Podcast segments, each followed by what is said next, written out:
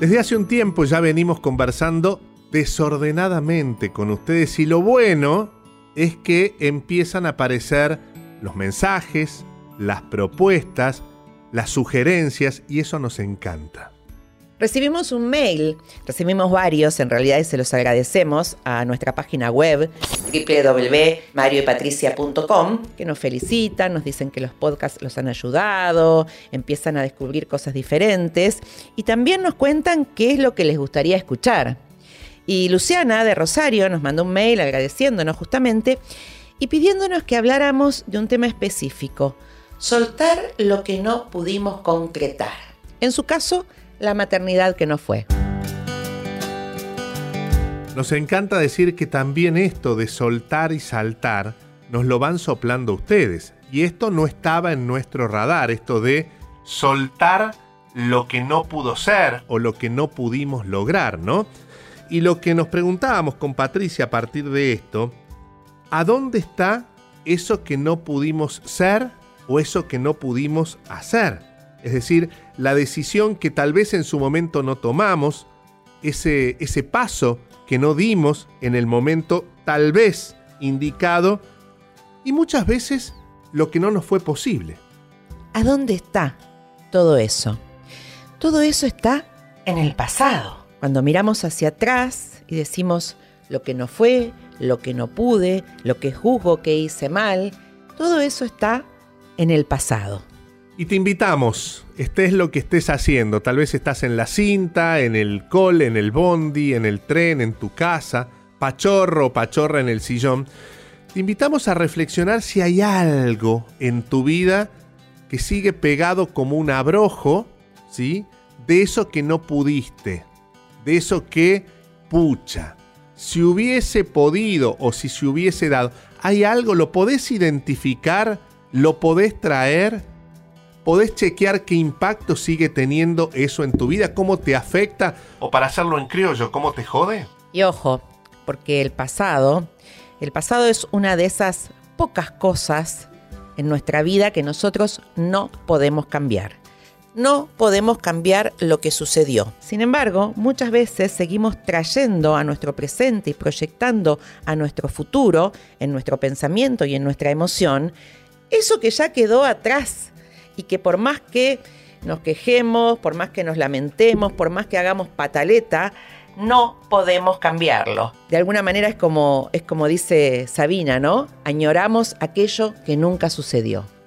Me pongo a rabalero. A ver. En versión tango, bien porteño para el mundo sería el dolor de ya no ser o el dolor de lo que no fue. El tema es, ¿qué puedo hacer hoy con eso para no quedarme en el lamento permanente, para no quedarme en el pendiente, ¿no? Tengo algo pendiente. ¿Qué puedo hacer hoy? ¿Qué decisión? Y sobre todo, esto que decía Patricia, ¿no? ¿Qué conversación le quiero poner a eso? Porque ahí también está el kit de la cuestión. Sí, y además fíjate qué emoción te genera ese dolor de lo que no fue. Porque quizás algo que ocurrió hace muchísimo tiempo, o que no ocurrió, sigue teniendo una emoción eh, muy palpable al día de hoy. Es decir, el cerebro a veces no distingue entre lo que ocurrió y el recuerdo de lo que ocurrió. Entonces vamos cargando con esa, con esa no aceptación de alguna manera. Soltar lo que, lo que no fue o soltar el pasado tiene que ver con saltar a la aceptación de lo que en aquel momento no ocurrió y quizás no podemos cambiar eso que pasó o no pasó, pero sí podemos cambiar la manera que tenemos de recordarlo o la manera que tenemos de relatarlo. ¿Cómo viene eso al presente? Es muy fácil identificarlo si todavía no pudiste hacerlo. ¿Viste la gente que está repleta de si yo hubiera, si a mí me hubiera, quizás si hubiese, el hubiese referido al pasado porque no se concretó, es ahí cuando se manifiesta esto que queda bollando como una especie de corcho dando vueltas en la superficie que no lo podemos soltar y no lo podemos despedir. Bueno, ese es el desafío de este podcast. Y pensar que, que lo hubiera en realidad no existe, porque lo que pasó, pasó. Ahora, quiénes somos nosotros frente a lo que sucedió, quiénes somos nosotros hoy. Repetimos, no podemos cambiar el pasado, pero sí podemos cambiar el relato que hacemos de él. Muchas veces nos quedamos pegados a eso que no pudimos, nos quedamos nostalgiando eso que se fue y no recordamos lo que sí pudimos o lo que sí tenemos. Em, nosotros teníamos una conocida, ¿te acordás? Que tenía una frase que nos encantaba que decía, nunca es tarde para tener una niñez feliz. A ella le había ocurrido que mm, había crecido sin sus padres, había crecido en, cerca de Mendoza, cerca de la cordillera, entonces tenía un relato de que, bueno, de que había sido muy pobre, que había estado abandonada, que pasaba mucho frío. Y cuando empezamos a conversar, empezó a cambiar el relato acerca de los mismos hechos. Entonces se decía, bueno, la verdad que mis papás no estuvieron presentes, pero qué libertad que tenía yo para jugar, porque no tenía nadie que me estuviera jorobando. Y sí, tenía mucho frío porque vivíamos cerca de la cordillera, pero qué maravilloso era levantarse y ver la montaña nevada. Y trabajábamos mucho en el campo. Qué lindo haberse criado entre los chanchitos y las vacas y los pollos. O sea, de alguna manera, eh, Margarita, si ella se llamaba, cambió el relato que se hacía sobre los diferentes hechos. Y al cambiar el relato, ¿qué cambia, amigo? La mirada. Y la emoción. Absolutamente. Y te cambia el cuerpo. Además. Y te cambia el discurso. Y la mirada hacia el futuro, porque construyo otro futuro cuando puedo tener una niñez feliz que cuando me estoy lamentando de la niñez triste que tuve. Tengo un ejemplo que me acaba de aparecer, que lo viví. Hace unos años fui a González Catán a hacer una nota la nota que me trajo la señora que trabaja conmigo en casa hace muchos años, Karina. Y me dijo, hay un centro de jubilados que está juntando juguetes para repartir el Día del Niño. Era una linda misión en un barrio muy humilde, eh, de gente pobre, de familias pobres, que de otra manera los chicos del barrio y las chicas no tendrían un juguete. Y recuerdo que llegué a hacer la nota, que estaban envolviendo y haciendo los regalitos y preparando la fiesta del Día del Niño, y en eso aparece una abuela, Valentina, su nombre, una mujer de más de 80 años, que dijo, yo también quiero pedir mi regalo para el Día del Niño. Y todos la miraron como diciendo, ¿qué le pasa a esta? Y ella insistió, lo dijo con tanta autoridad y con tanto amor, que le preguntaron, bueno, ¿usted qué quiere? La muñeca de trapo que nunca pude tener. Y bueno, ahí se armó todo un debate entre el resto de los abuelos y abuelas que formaban parte del centro de jubilados, hasta que finalmente se la dieron. Pocos días después, me mandan una foto de la cama tendida de Valentina y entre dos almohadones estaba allí reposando la muñeca de trapo que nunca pudo ser. Traigo este ejemplo porque claramente, por una edad cronológica, Valentina ya no es niña y probablemente no lo sea. ¿No lo sea? O puede ser una niña interiormente, ese viaje interior que podemos hacer y que podemos elegirlo a nuestro antojo Podemos ir y volver en el tiempo con nuestra imaginación tantas veces como creamos necesario. Y tal vez lo que no pudo ser en aquel momento, lo pudo concretar ahora.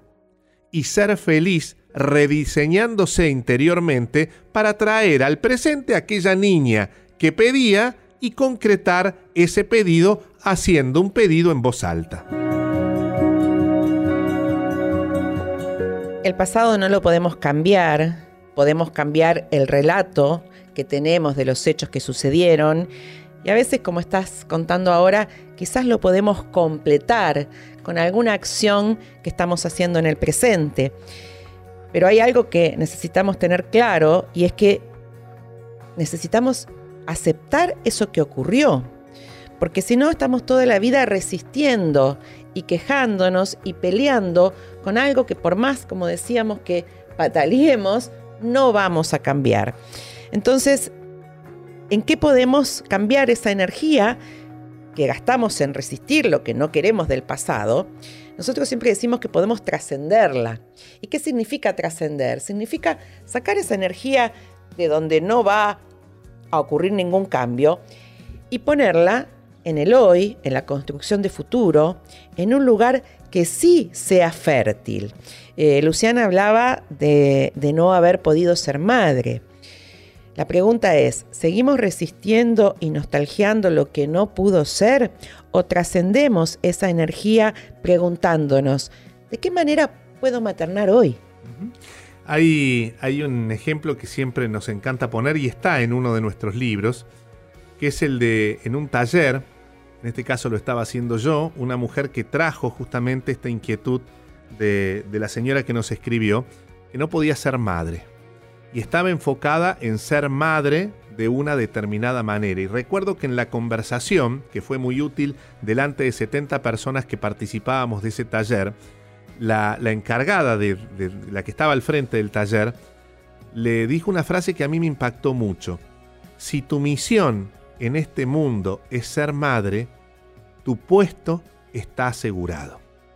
Y la mujer se quedó sorprendida, y todos nos sorprendimos, porque la pregunta que deriva eso es, ¿hay una sola forma de maternar? Si nos enfocamos en una sola manera de tener nuestros hijos y probablemente acotemos las posibilidades.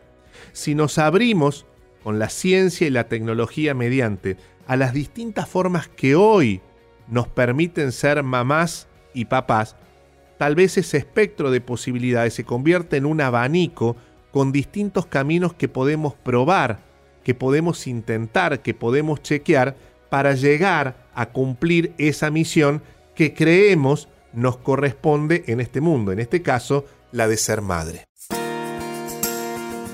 A veces lo que no soltamos del pasado y, y, donde no saltamos a la aceptación es por alguna decisión que tomé en mi pasado y que la verdad me arrepiento o pienso que no estuvo bien y me sigo lamentando y me sigo quejando y me sigo hasta castigando por esa decisión que tomé en el pasado.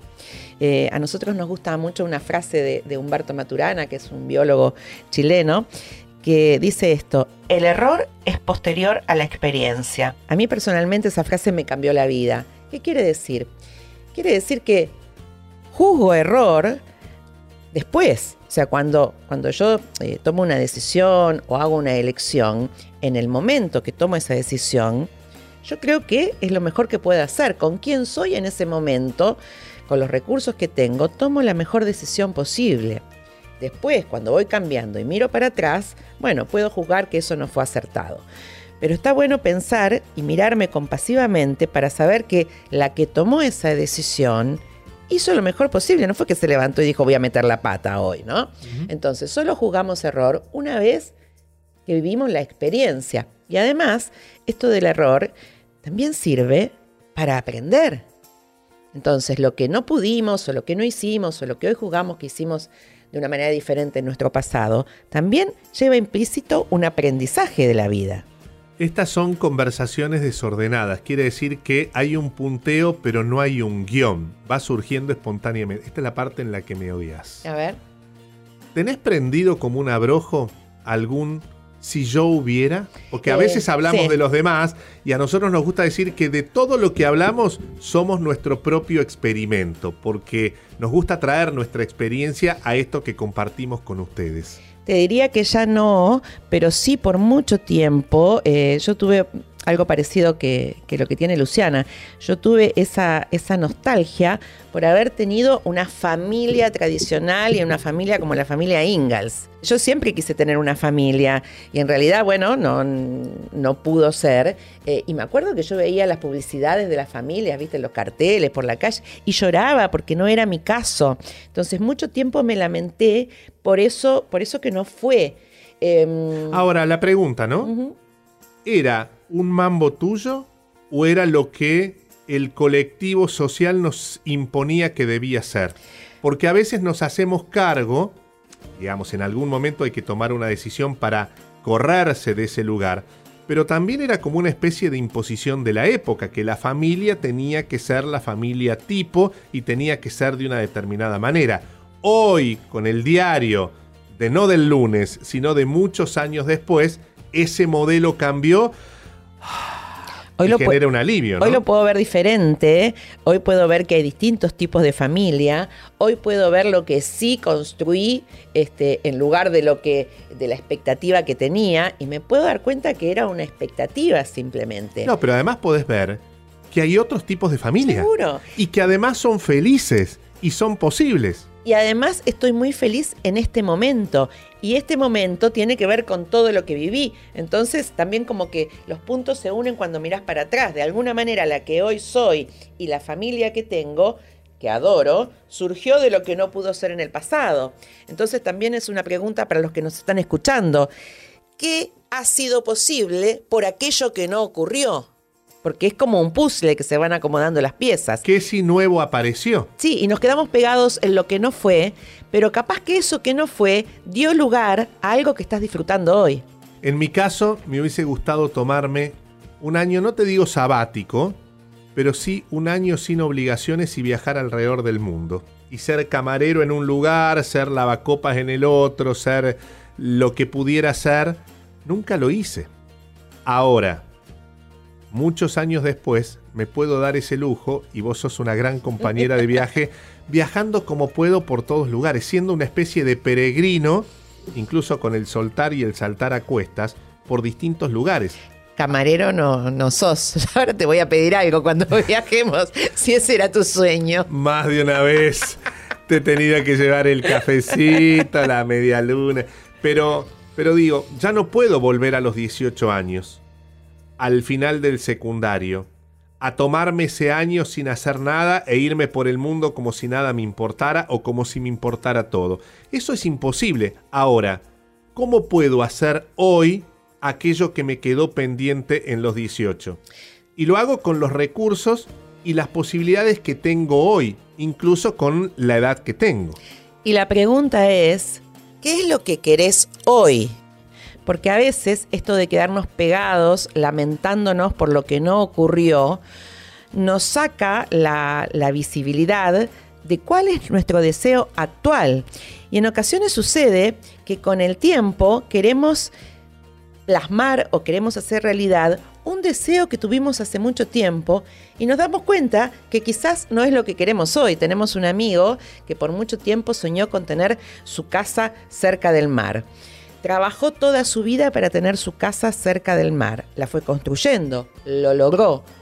Hoy cuando va a su casa cerca del mar, se da cuenta que eso es lo que quería cuando tenía 30, no ahora que tiene 60. Ahora no quiere una casa tan grande, tiene que limpiar, no le gusta la ubicación, porque a veces solamente estamos queriendo cumplir deseos que ya vencieron y no paramos a pensar y a mirar realmente cuál es nuestro deseo hoy, con quiénes somos hoy.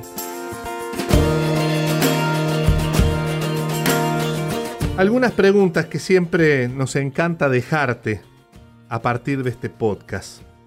¿Qué logro quedándome pegada o pegado a eso que no sucedió? A eso que no fue. ¿Cuánta energía le estamos poniendo a eso? Y al ponerle esa energía, ¿qué emociones aparecen? ¿Qué emociones podemos identificar? Pregunta, ¿hasta cuándo pensás quedarte allí? En eso de lo que no sucedió o el dolor de ya no ser. Y además, y esto es muy importante, ¿qué me estoy perdiendo del hoy por seguir lamentándome por lo que no ocurrió? Saltar a la aceptación de lo que ocurrió y lo que no ocurrió es una manera de saltar a la paz. ¿Qué es la paz para vos? Para mí, dormir sin que me duela nada. Despertarme como una especie de mente en blanco o como una hoja en blanco sin pendientes. Cuando te levantas, en mi caso es un ejemplo muy personal y esto es muy subjetivo, ¿no? Acostarme recordando lo que sí hubo durante el día, que es una especie de gratitud y despertarme con una hoja en blanco en mi cabeza significa que no hay nada por resolver. Es decir, estamos en equilibrio. Y eso es de una, de una paz muy grande porque significa que todo está por hacerse hacia adelante y no hay que completar hacia atrás. Y además, hablando de soltar y saltar, es de una liviandad muy grande. Porque yo digo, me levanto cada mañana sin peso y cuando me levanto con algún peso porque hay algo que tengo que resolver, pues la tarea entonces es resolverlo. Sí, a mí me gusta pensar estar, estar completos aun cuando haya incompletudes, porque todos tenemos cosas que nos faltan por hacer, o cosas que no están tan buenas, o recuerdos, sí, eh, pero es parte de la aceptación, o sea, aceptar qué es lo que no puedo cambiar, incluirlo, integrarlo a mi vida, porque de alguna manera eso me ha este, marcado y constituido, y estar disponible, trascender esta energía que antes perdía en quejarme, estar disponible a transformar aquello que sí puedo transformar. Y estar completo con eso, con mis faltas, con mis eh, logros, con mis alegrías y aún con mis tristezas. Bueno, estamos llegando al final y como siempre te decimos, todas las sugerencias son bienvenidas de qué temas te gustaría que hablemos. Pero antes de irnos, tal vez el chequeo con vos mismo o con vos que nos estás escuchando. Por un lado, ¿qué, qué te daría paz en este momento? Respecto de eso que no pudo ser, pero también mirando hacia adelante en lo que sí puedo hacer a partir de ahora con aquello que quedó en el tintero en algún momento de nuestra vida. Nos escribís a marioypatricia.com ahí te estamos leyendo.